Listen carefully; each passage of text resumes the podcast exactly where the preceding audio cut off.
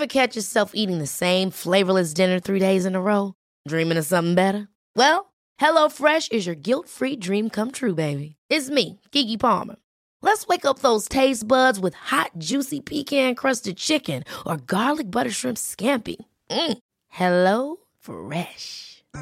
Stop dreaming of all the delicious possibilities and dig in at HelloFresh.com. Let's get this dinner party started.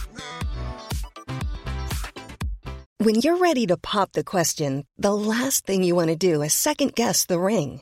At Bluenile.com, you can design a one of a kind ring with the ease and convenience of shopping online. Choose your diamond and setting. When you find the one, you'll get it delivered right to your door. Go to Bluenile.com and use promo code LISTEN to get $50 off your purchase of $500 or more. That's code LISTEN at Bluenile.com for $50 off your purchase. Bluenile.com code LISTEN. Quality sleep is essential. That's why the Sleep Number Smart Bed is designed for your ever evolving sleep needs. Need a bed that's firmer or softer on either side? Helps you sleep at a comfortable temperature? Sleep Number Smart Beds let you individualize your comfort so you sleep better together. JD Power ranks Sleep Number number 1 in customer satisfaction with mattresses purchased in-store. And now, save 50% on the Sleep Number limited edition Smart Bed for a limited time. For JD Power 2023 award information, visit jdpower.com/awards. Only at a Sleep Number store or sleepnumber.com.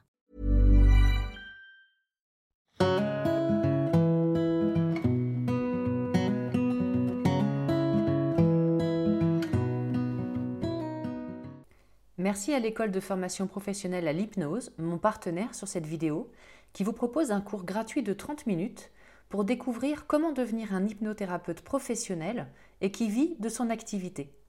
Trop souvent, les hypnothérapeutes ne sont formés qu'à reproduire des techniques sans trop se poser de questions, reproduisant pour une problématique spécifique une technique spécifique. C'est ce que l'on appelle l'hypnose moderne, une hypnose qui se concentre sur les techniques et les protocoles. L'école de formation professionnelle à l'hypnose, avec Thibaut Goutier, propose une approche différente, dite gestaltiste, qui cherche à redonner à l'hypnose son sens humaniste. En effet, l'enjeu est de reconnecter l'hypnothérapeute à son rôle d'accompagnant, loin d'une machine à mettre en transe ou d'une machine à exécuter des techniques. Plus que la technique hypnotique, c'est l'accompagnement qui compte et la relation avec l'autre. Alors si vous souhaitez vous former à cette hypnose et découvrir le programme ou tout simplement poser des questions, vous pouvez bénéficier d'un cours de 30 minutes et d'un appel gratuit à réserver via le lien disponible sous la vidéo dans la description. Et maintenant, place à l'interview. On va passer à la deuxième partie Mhm. de l'interview sur la haute sensibilité. Alors justement, bah, je vais reprendre la même question. Concernant les personnes qui ont une haute sensibilité, comment fonctionne leur cerveau? Est-ce qu'on a pu observer des choses qui diffèrent d'un cerveau plus normal, on va dire, Mhm. plus, plus général Euh, donc là, j'ai fait comme tout à l'heure hein, pour le HPI, peut-être revenir juste un pas en arrière en se demandant ce que c'est que la sensibilité, puisque au niveau des études euh, scientifiques, après, on est obligé de savoir euh, euh, ce qu'on va essayer de mesurer. Et c'est là qu'on rencontre un problème dans, l'étude de la haute sensibilité, parce que c'est un, concept qui n'existe pas vraiment sur le plan scientifique, en fait. hein. Euh, donc la sensibilité, tu sais que ça peut être, ça peut concerner les sens. hein. Donc, je peux être plus sensible à la lumière là, qui arrive, au, toucher ou au niveau des sons aussi. Donc, pour ce qui est de la sensibilité sensorielle, euh, il y a des études qui montrent qu'on peut la- la- l'appréhender euh, scientifiquement au niveau euh, cutané. Par exemple, on peut voir la réactivité euh, des, personnes. hein. On peut mesurer aussi l'activité dans, la, la formation réticulée, le niveau de vigilance des personnes. Donc là, on se rend compte qu'il y a des, seuils de, réactivité qui vont être différents d'une personne à l'autre. Donc il y a vraiment une réalité euh, qui fait qu'une personne va peut-être euh, avoir besoin d'être moins stimulée pour réagir. On doit être capable d'entendre un, son très ténu ou qui va être euh, plus facilement dérangé par la lumière forte, par exemple. Euh, donc ça, c'est une chose par rapport à la sensibilité sensorielle. En revanche, quand on rentre dans tout ce qui est sensibilité émotionnelle, euh, là, c'est difficile à, définir, euh, parce qu'une sensation, c'est complètement différent d'une émotion. Euh, au niveau des sciences cognitives, ça fait pas si longtemps que ça qu'on étudie les, émotions. Euh, qu'on va parler des, neurosciences affectives. Hein. Et en général, on s'intéresse plus à comprendre comment ça se passe dans le cerveau de tout le monde finalement, plus qu'à essayer de trouver des différences entre les gens. Donc, il y a peu d'études qui différencient les gens. Et ensuite, comment comment on mesure la sensibilité émotionnelle, en fait, de quoi on parle. Hein? Alors là, c'est une grande question. Il n'y a, pas de réponse à ce jour. dans mon livre, j'ai essayé de partir de, de l'observation des personnes sensibles pour voir sur le plan scientifique quelles réponses on pouvait avoir. Donc, quand on observe des personnes qui, ont l'air plus sensibles sur le plan émotionnel, on s'aperçoit qu'elles disent généralement toutes les mêmes choses, hein, euh, qu'elles sont euh, euh, très attentives aux émotions des autres, hein, donc aux aspects émotionnels de leur environnement, qu'elles vont être très empathiques, donc elles disent qu'elles ressentent aussi beaucoup les émotions des autres, hein, et qu'elles vont souvent elles vont réagir aussi de façon plus exacerbée par rapport à ce qu'elles peuvent observer, ce qu'elles peuvent observer autour d'elles. Donc sur le plan scientifique, on peut se poser la question, est-ce qu'une personne qui est très sensible arrive mieux à détecter les émotions euh, sur le visage des autres, à les nommer, hein, à les comprendre hein, euh, Qu'est-ce qu'elle fait de ces émotions après aussi? Donc est-ce qu'elle arrive à les réguler, à les, à les identifier, à les utiliser dans ses actions Donc là, on est plus dans ce qu'on appelle l'intelligence émotionnelle, c'est qu'est-ce qu'on fait des, émotions qu'on capte hein là, il y a, quelques, il y a plus d'études là, dans l'intelligence émotionnelle que dans la sensibilité euh, euh, pure et, dure. Hein. sensibilité dure, c'est marrant. Oui. donc, tu vois, il y a toutes ces, questions de sémantique, de, différencier. Donc, on parle de sensibilité, mais en fait, sur le plan scientifique, il y a, plein de sous-chapitres qui s'ouvrent et, et, ça devient très difficile à, à avoir des réponses. Et il y a peu d'études. Donc, euh, ce qu'on sait euh, au niveau euh, émotionnel, on le doit surtout à, Hélène Aron hein, aux États-Unis, qui a fait plusieurs études en neuroimagerie avec des personnes à sensibilité élevée. Donc, elle, mesure la sensibilité élevée avec un, auto-questionnaire, un questionnaire d'auto-évaluation. Et les quelques études qui ont été réalisées montrent que les personnes qui sont plus sensibles que les autres, d'après leur, réponse à ce questionnaire, ont plus d'activité dans, dans le cerveau, dans des situations euh, émotionnelles, hein.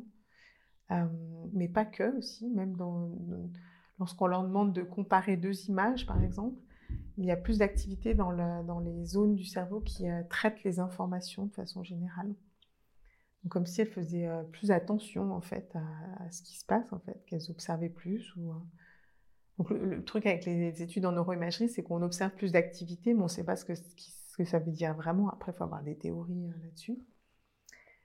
Euh, on observe donc plus d'activité dans les zones euh, qui, traitent les informations, émotionnelles ou pas. Donc on pourrait se dire qu'une personne plus sensible, elle est effectivement plus attentive et peut-être plus réactive à son environnement globalement que d'autres. Hein. Et on a pu aussi observer que dans certaines zones qui euh, sont concernées par l'empathie, comme euh, l'insula, c'est une partie du cortex hein, qui s'active quand on, pense aux autres, on, ressent la même chose que les autres. Cette partie-là du cerveau semble être plus active aussi chez les personnes plus sensibles. Euh, ce qui pourrait correspondre à ce qu'elles décrivent de, leur vécu, effectivement. Donc c'est globalement ce qu'on a pu observer. Donc on en est vraiment au, début au niveau de comprendre ce qui se passe dans le cerveau hein, des personnes plus sensibles.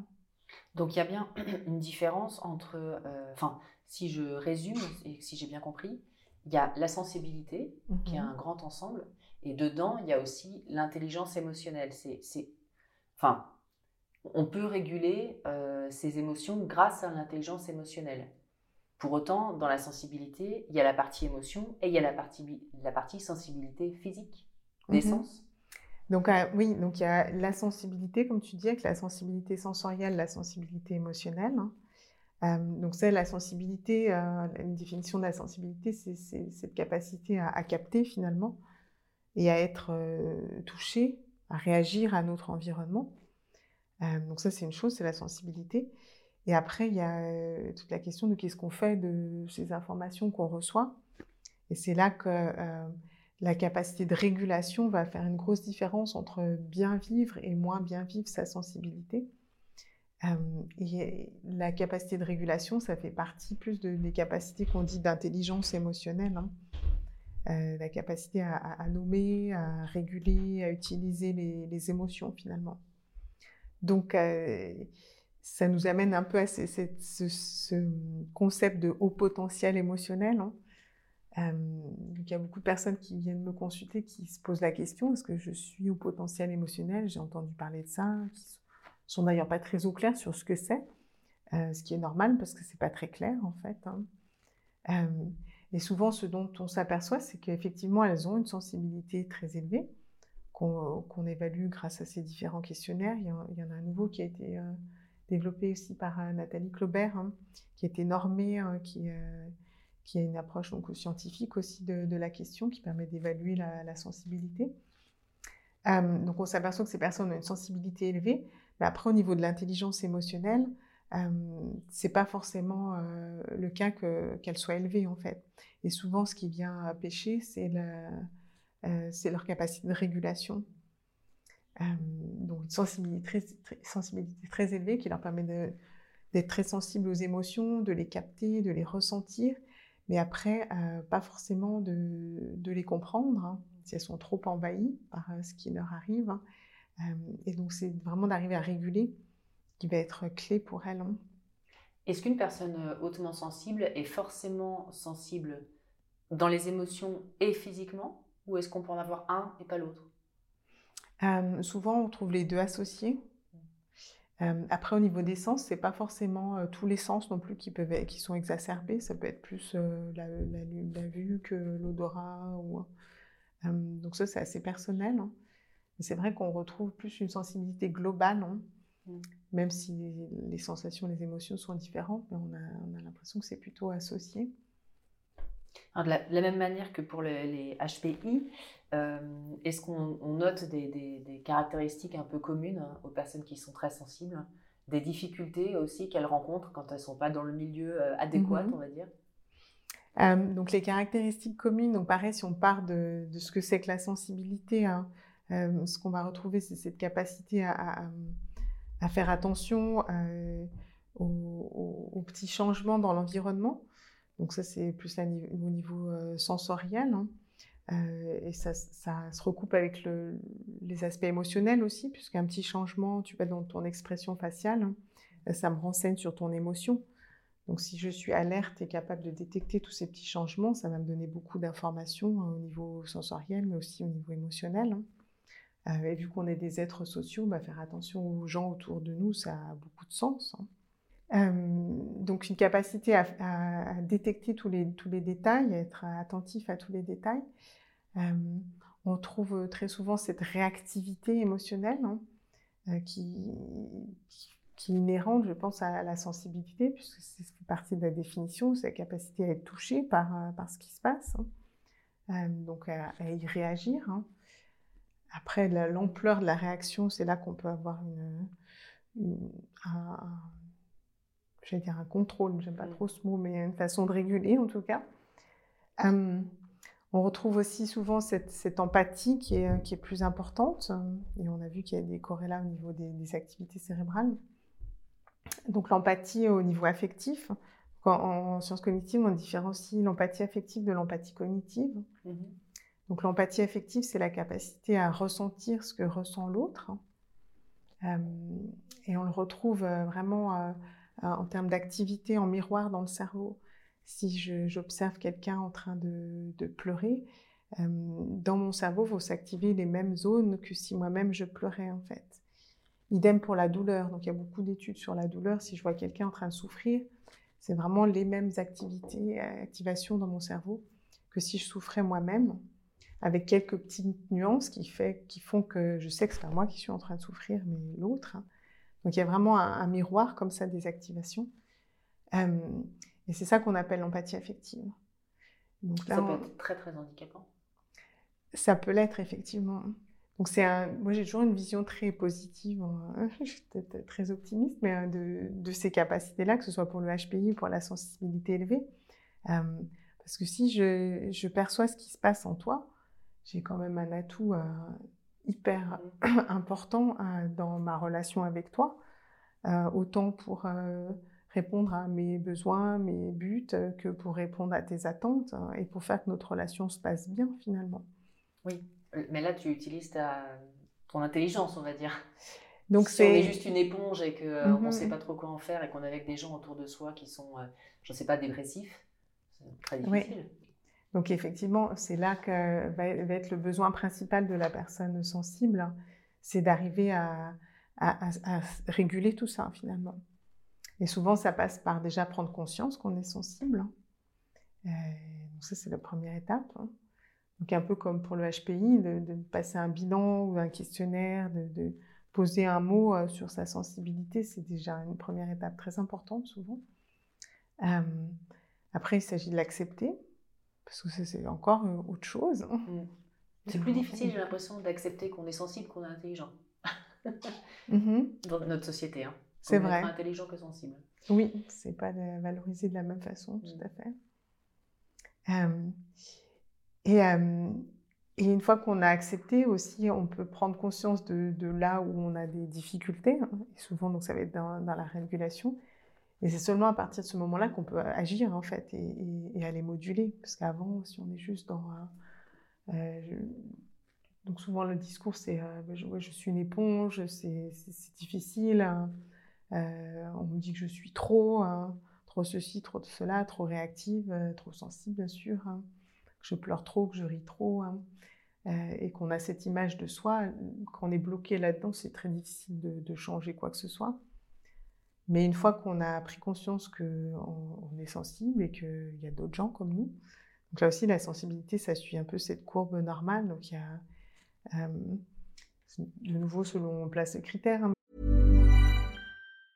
If you thought the only way to get a more defined jawline with natural looking results was through surgery, think again. Juvederm Volux XC is a non surgical injectable gel filler that improves moderate to severe loss of jawline definition and can help you achieve natural looking results with little downtime. Even better, this improved definition lasts up to one year with optimal treatment. No maintenance required. Improve jawline definition for a smooth, sculpted look with Juvederm Volux XC. For important safety information and to find a licensed specialist, visit juvederm.com. That's J U V E D E R M.com. Not for people with severe allergic reactions, allergies to lidocaine, or the proteins used in Juvederm. Common side effects include injection site redness, swelling, pain, tenderness, firmness, lumps, bumps, bruising, discoloration, or itching. There's a risk of unintentional injection into a blood vessel, which can cause vision abnormalities, blindness, stroke, temporary scabs, or scarring. Talk to a licensed specialist specialist to find out if it's right for you. Ever catch yourself eating the same flavorless dinner three days in a row? Dreaming of something better? Well, HelloFresh is your guilt free dream come true, baby. It's me, Gigi Palmer. Let's wake up those taste buds with hot, juicy pecan crusted chicken or garlic butter shrimp scampi. Mm. Hello Fresh. Stop dreaming of all the delicious possibilities and dig in at HelloFresh.com. Let's get this dinner party started.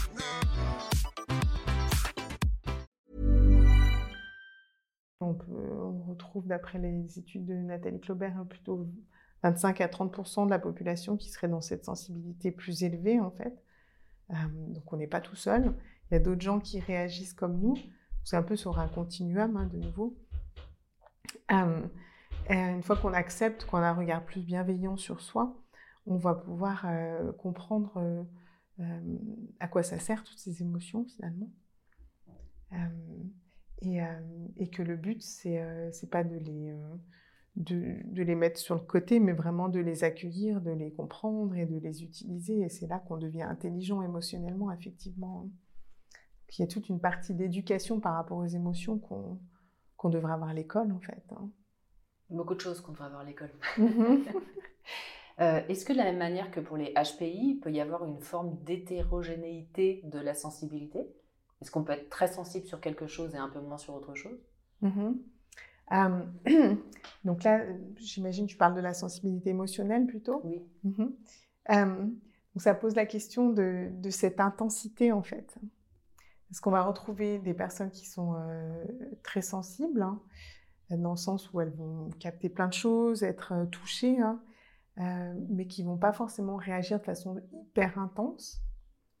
Et d'autres qui vont être dans l'intensité plus plus, d'autres il va seulement avoir certaines, certaines situations qui vont les faire réagir très très très très fort.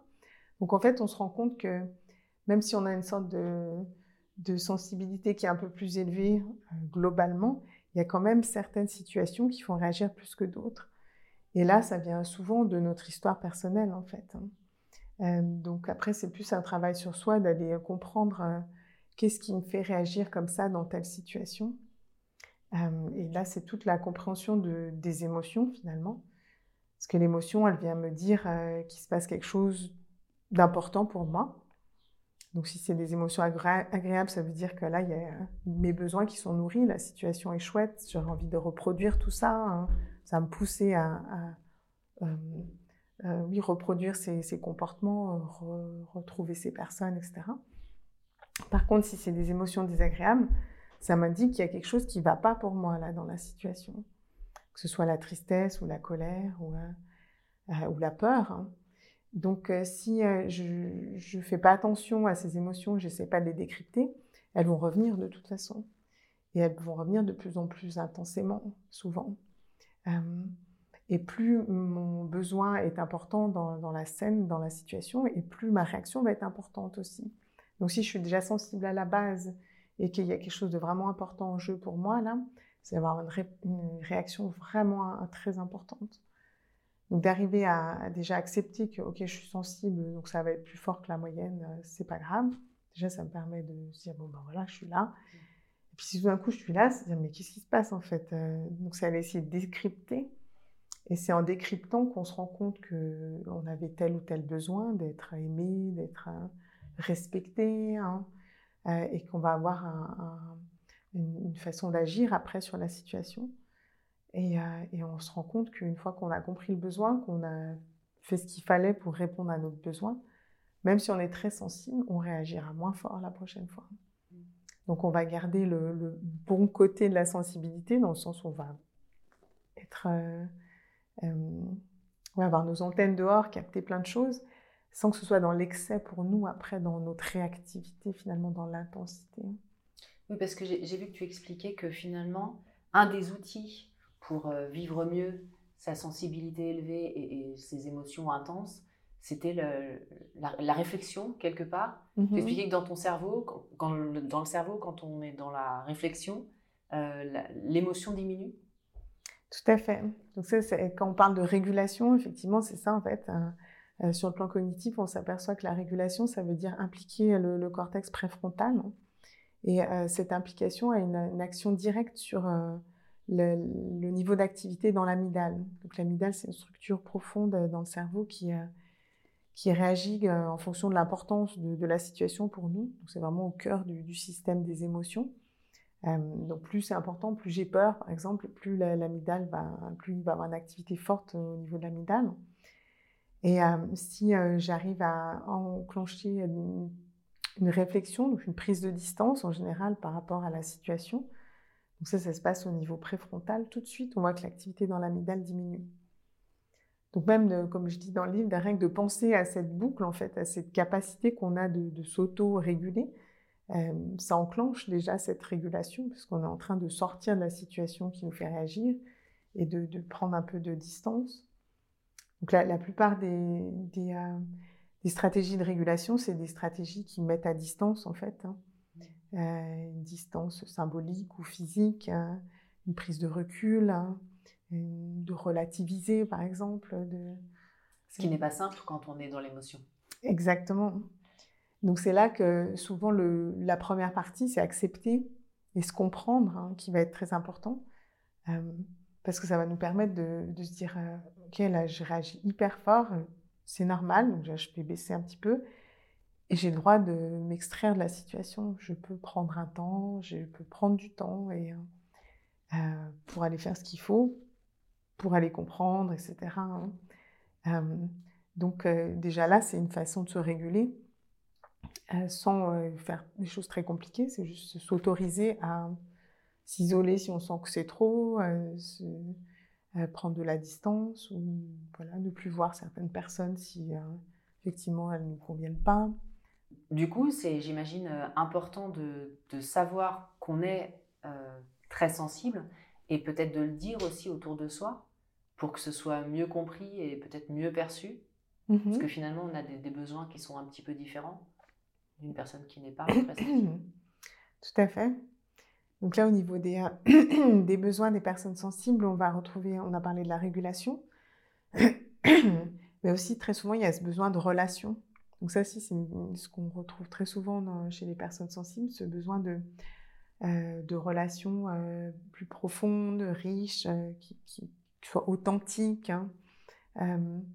Et on peut le relier à leurs caractéristiques, puisque si elles ont plus accès à ce qui se passe à l'intérieur de, de l'autre, si elles ont plus d'empathie, ça va déclencher souvent euh, un élan vers les autres. C'est à ça que sert l'empathie, en fait, pour les humains. hein. Euh, on a cette empathie parce qu'on est une espèce sociale, donc ça nous donne envie d'aller vers les autres et ça nous donne un peu une certaine compréhension de ce qui se passe à l'intérieur d'eux. Euh, donc la personne plus sensible, elle a ce besoin de, relations fortes hein, et elle va d'autant plus souffrir euh, si la personne en face ne la comprend pas. Donc euh, ça sera important pour elle, oui, de, de se comprendre. hein. Et si elle sent que la personne en face est capable de recevoir aussi euh, cette information, de la partager avec les autres, plus sous forme de euh, moi j'ai besoin de ça, euh, voilà, j'ai besoin de m'isoler par moment dans un repas de famille. Hein. C'est pas contre vous, hein, c'est juste que hein, Vous parlez trop fort. vous parlez trop fort. Donc ce, ce genre de petites choses, ça peut faire une grosse différence, effectivement. hein. Et enfin, euh, est-ce qu'on sait euh, d'o- d'où vient, pareil, euh, cette forte sensibilité? Est-ce qu'il y a, j'imagine, une part, pareil, génétique? Et puis le, le- le contexte aussi peut Mhm. exacerber ça? Donc là, on a très peu de données, mais il semblerait effectivement qu'il y ait probablement une part génétique. hein. Euh, euh, au, au niveau des... Il y a vraiment peu d'études, hein, mais au niveau animal aussi, on retrouve dans la plupart des espèces euh, animales des individus qui sont plus sensibles à leur environnement. Euh, donc euh, il y a sûrement une part génétique, il y a une, utilité à être plus sensible aussi sur le plan évolutif. Ça va permettre de, détecter des, dangers, mais des opportunités aussi. hein. Pour les humains, bah, d'interagir à un, niveau qui sera utile ou bénéfique pour soi, pour le groupe aussi. Donc il y a sûrement une part génétique. Et après, au niveau, au niveau de l'environnement, bah, ça peut être fortement influençant dans un sens comme dans l'autre. hein. Si nos parents sont aussi sensibles et vivent bien leur sensibilité, ben, on a appris que c'était OK d'être comme ça. hein. Après, ça sera peut-être plus la rencontre avec le monde extérieur qui risque d'être compliquée, mais en tout cas, on a un lieu où on se sent en sécurité. Si dans le milieu familial, c'est pas c'est pas OK, hein, ou dans la culture où on est, le groupe, c'est pas OK d'être sensible, c'est un signe plus de faiblesse ou autre. hein. Euh, là, ça va être difficile et il va y avoir plein de mécanismes de, de protection qui vont se mettre en, en route. Comme quoi, par exemple? Euh, alors souvent, c'est de, de euh, comment on dit, de se couper de ses émotions, Ce qui est paradoxal. ce qui est paradoxal. hein. Donc, une, donc ça peut aller de la personne qui, qui se laisse quand même ressentir hein, ce qui arrive, hein, mais qui n'exprime pas du tout. Donc on est face à quelqu'un très sensible, mais on ne le voit pas finalement. Euh, donc on est loin de la personne qui surréagit, etc. Mais à l'intérieur, c'est le volcan, mais on voit rien de l'extérieur. Jusqu'à la personne qui euh, se coupe complètement et qui a l'impression qu'elle ressent rien du tout, en fait, qui est que dans l'intellectuel. hein. Euh, alors qu'en fait, elle est sensible, hein, voire très sensible. Donc il y a vraiment différents degrés de, de protection finalement hein, qui peuvent se mettre en route. hein. Et, et ces stratégies, ça, ça- ça peut durer toute la vie? On peut vivre toute sa vie euh, coupée de ses émotions euh, comme ça?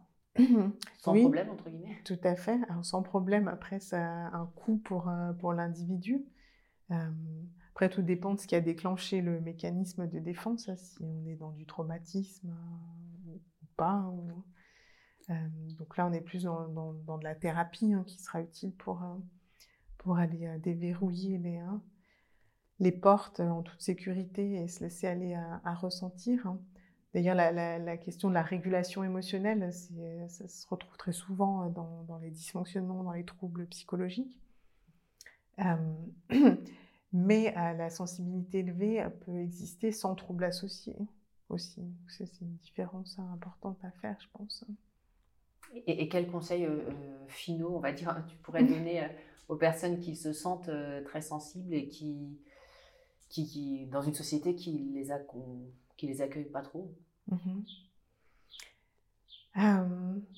C'est difficile hein, parce qu'on ne peut pas changer toute la société autour de nous. Donc souvent, ce qu'on peut faire à son, son échelle déjà, c'est avoir conscience, comme on disait, et, être bienveillant envers soi-même. Déjà, ça, fait une grosse différence. Et c'est pas toujours évident. Ça peut prendre du temps aussi, selon d'où on part. Hein. Ensuite, euh, s'autoriser à, choisir son environnement, en fait. Hein. Alors, c'est pas toujours facile non plus. Hein. Euh, choisit pas sa famille, mais parfois c'est bénéfique de s'en éloigner. On choisit pas forcément notre lieu de travail, mais parfois ça devient vital de, d'en changer. Idem pour le lieu de vie. Donc c'est vraiment réanalyser ses, priorités, ses besoins et, se recentrer sur soi pour voir ce qui fait sens hein, et ce qui va permettre d'être le plus épanoui possible. Hein. Et une thérapie peut peut-être aider d'ailleurs. Tout à fait. Mmh. Après, selon euh, thérapie ou accompagnement de divers mmh. types, selon euh, s'il y a une pathologie ou pas. Hein, euh, pour développer justement ces capacités de, de, régulation, de compréhension, et après euh, développer son potentiel. Hein. Euh, la question de, de l'intelligence émotionnelle et de la sensibilité, hein, on en a touché deux mots, hein, mais euh, je pense qu'on a du mal à être intelligent émotionnellement si on n'est pas sensible. Il y en a même parfois qui disent qu'on a besoin d'être très sensible pour être très intelligent émotionnellement. Donc on a effectivement un, fort potentiel quand on a une sensibilité élevée, euh, potentiel à être intelligent émotionnellement. Et si on la couple avec des, capacités de réflexion élevées aussi, hein, on peut avoir des capacités vraiment, enfin comme des, cadeaux en fait pour soi et à offrir aux autres aussi dans, les relations et dans ce qu'on peut, ce qu'on peut apporter. C'est encourageant. Oui. tu as un site internet aussi qu'on peut aller voir, sur lequel il y a beaucoup d'infos, euh, qui s'appelle Alors, c'est Synoxy. Je le noterai, oui. Mmh. Euh, oui, je partage des informations sur ces différents sujets, sur des personnes aussi que, que j'ai pu accompagner qui témoignent de, euh, de l'utilité d'un test, de, de, comment on peut se sentir après aussi. Hein. Et qui montre qu'on peut bien vivre ses émotions comme son intellect. Hein. Oui, parce que je, rappelle, hein, tu, proposes des tests, mais aussi l'accompagnement pour ces personnes. Tout à fait. Euh, l'accompagnement sous forme d'écoute active, de, coaching, d'hypnose aussi. Hein. Euh, moi, j'aime bien faire du sur-mesure et aussi avoir plein d'outils à disposition en fonction de la demande.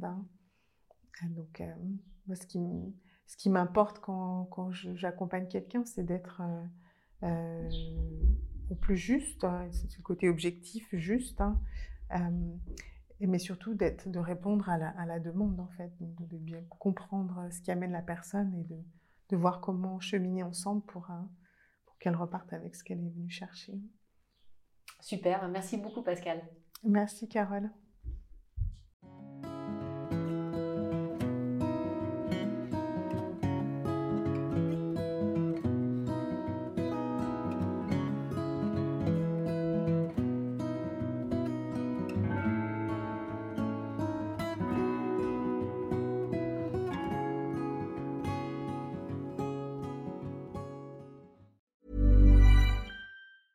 Ever catch yourself eating the same flavorless dinner three days in a row? Dreaming of something better? Well, HelloFresh is your guilt-free dream come true, baby. It's me, Kiki Palmer. Let's wake up those taste buds with hot, juicy pecan-crusted chicken or garlic butter shrimp scampi. Mm. Hello Fresh. Stop dreaming of all the delicious possibilities and dig in at HelloFresh.com. Let's get this dinner party started. Imagine the softest sheets you've ever felt. Now imagine them getting even softer over time. That's what you'll feel with Bowl and Branch's organic cotton sheets. In a recent customer survey, 96% replied that Bowl and Branch sheets get softer with every wash. Start getting your best night's sleep in these sheets that get softer and softer for years to come. Try their sheets with a 30-night guarantee. Plus, get 15% off your first order at bowlandbranch.com. Code BUTTERY. Exclusions apply. See site for details. Hi, I'm Daniel, founder of Pretty Litter. Cats and cat owners deserve better than any old-fashioned litter. That's why I teamed up with scientists and veterinarians to create Pretty Litter. Its innovative crystal formula has superior odor control and weighs up to 80% less than clay litter. Pretty Litter even monitors health by changing colors to help detect early signs of potential illness. It's the world's smartest kitty litter. Go to prettylitter.com and use code ACAST for 20% off your first order and a free cat toy. Terms and conditions apply. See site for details.